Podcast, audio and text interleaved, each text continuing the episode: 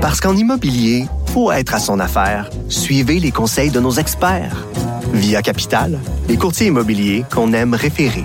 Bonne écoute. Vous écoutez Geneviève Peterson. Cube Radio. Juste avant qu'on ait euh, parlé avec Martine euh, Delvaux, petit développement euh, dans l'histoire d'Harold Lebel, le député de Rimouski qui a été arrêté pour agression sexuelle cette semaine. Ça a fait grand bruit, ça a secoué aussi le Parti québécois. Il a été exclu par ailleurs du caucus depuis ces accusations-là. Harold Lebel qui doit comparaître le 11 janvier prochain, sorti un communiqué, on sait son équipe, j'imagine, a sorti un communiqué et ce qu'on soutient, c'est qu'Harold Lebel rien à se reprocher. Donc, euh, se montre euh, vraiment euh, dit qu'il entend collaborer avec la justice, dit qu'il va être présent lors de sa comparution invite les gens des médias qui ont des questions par rapport au processus judiciaire à se référer à son avocat. et vraiment, là, l'arrestation de l'homme politique, je le disais, a fait vraiment, vraiment beaucoup de bruit parce que ça, c'était la même journée bon, où on déposait un rapport sur l'accompagnement des victimes d'agressions sexuelles. Et je dirais au passage que M. Lebel continue de défendre des dossiers. Euh, ces dossiers qui étaient en cours, là, on le sait, très impliqué euh, par rapport aux aînés, euh, à l'emploi aussi, dans la circonscription de Rimouski. Donc, en attendant, cette date du 11 janvier continuera à officier à titre de député dans sa circonscription. On va continuer évidemment à suivre ça pour vous. Maintenant, autour de Martine. Salut Martine. Salut Geneviève. Bon, je faisais référence à ce rapport qui a été déposé par le comité transpartisan un peu plus tôt cette semaine, un comité qui s'est penché euh, sur la violence conjugale et euh, les agressions sexuelles. Ils sont arrivés quand même euh, avec 190 recommandations. Euh, dans la foulée, là, je viens d'en discuter, on a eu euh, ces accusations qui visent un député, Harold Lebel, un mm-hmm. député du PQ. Il y a eu l'acquittement aussi de Gilbert Rozon. Euh, toi, tu t'intéresses évidemment au système, à la façon dont le système organise les choses. Puis tu voulais nous, nous glisser quelques mots justement sur ce rapport du comité.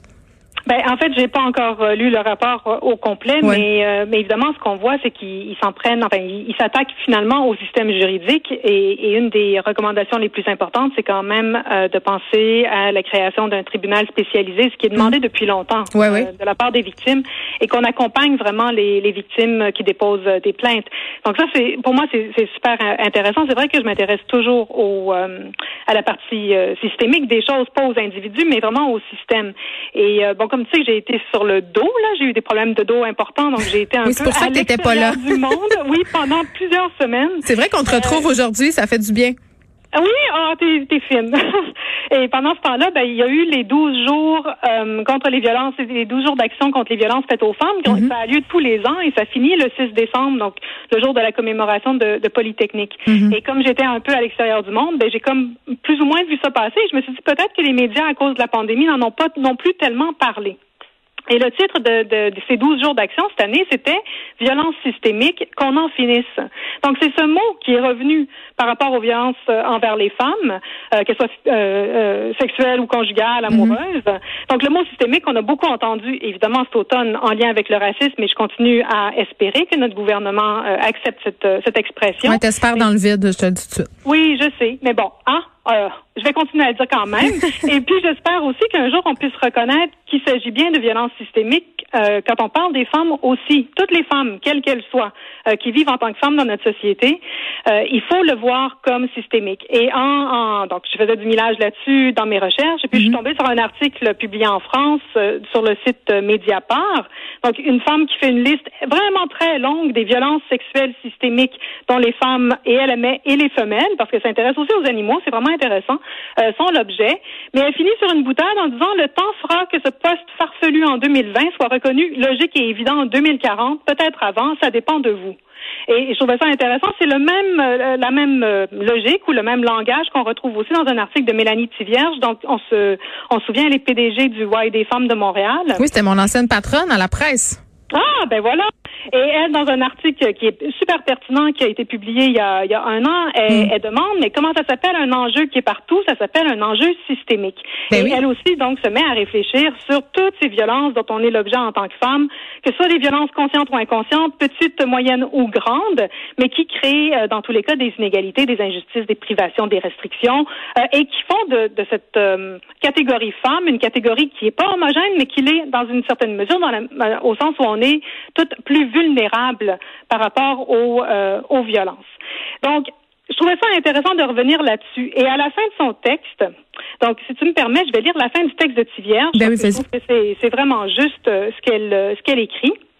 Donc, elle finit en disant Imaginons une société où les femmes politiques, les chroniqueuses, les blogueuses peuvent écrire et prendre position sans recevoir de menaces ou d'insultes violentes ou misogynes. Les filles et les femmes sont prises au sérieux quand elles disent que les blagues sexistes ou les mains baladeuses sont pas appréciées. Une société où les filles et les femmes autochtones ne se font pas arrêter onze fois plus souvent que les autres personnes. Une société où les femmes et les filles peuvent rentrer chez elles le soir en marchant sans tenir leurs clés serrées dans leurs mains. Où les systèmes euh, légaux et judiciaires sont modifiés et où les agresseurs sexuels doivent faire la preuve du consentement de leurs victimes. Où les femmes de la communauté LGBTQ2S+, ne sont pas deux à trois fois plus susceptibles d'être victimes de violences que les femmes cisgenres.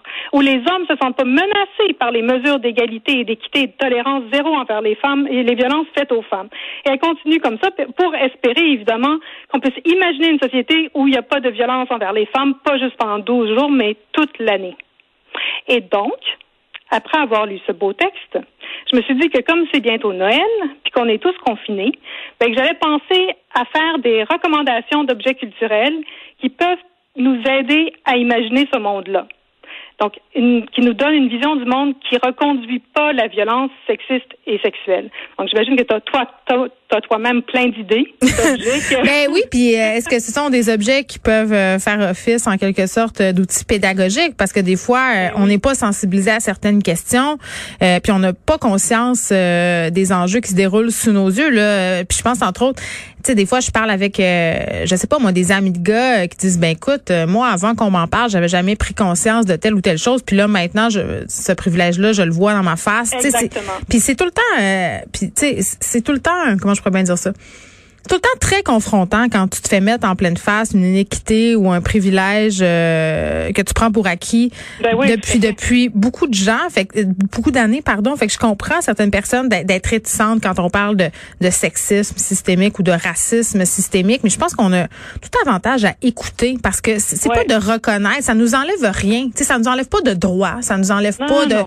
Tu sais, c'est juste de reconnaître euh, que peut-être à cause de différentes raisons, ben on part avec une longueur d'avance et d'essayer justement que tout le monde parte au même point. C'est juste Oui, ça. oui, c'est juste ça. Oui.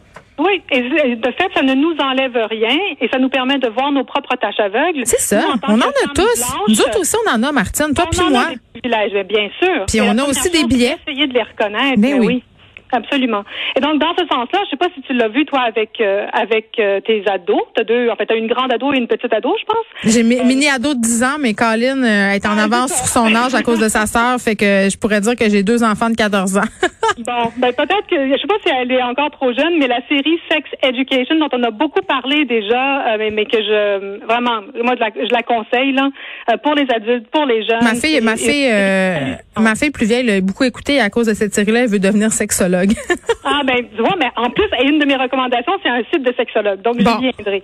Donc Sex Education, il y a une nouvelle, une série aussi qui est sortie l'été dernier qui s'appelle I May Destroy You, euh, une, au- une autre série britannique qui est brillante et qui nous permet justement de, de sortir de nos euh, de nos habitudes un peu ringardes, hein, notre manière de voir le monde. Mm.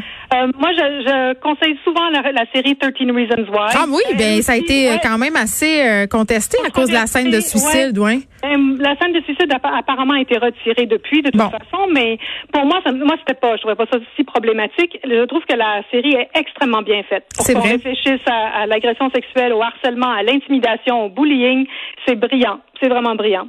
Euh, J'ai aussi suggéré Unbelievable.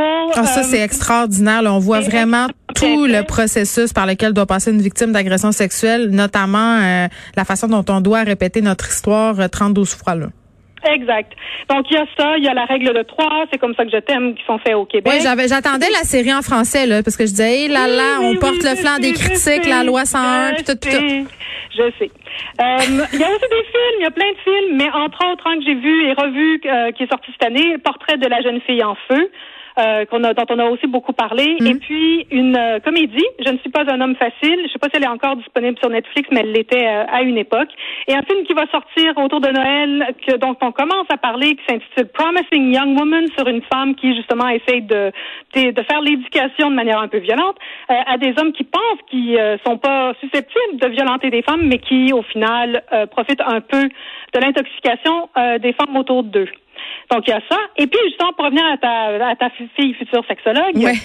euh, j'allais fréquenter un peu le site web Les Trois Sexes, qui est un site de sexologue qui est super intelligent.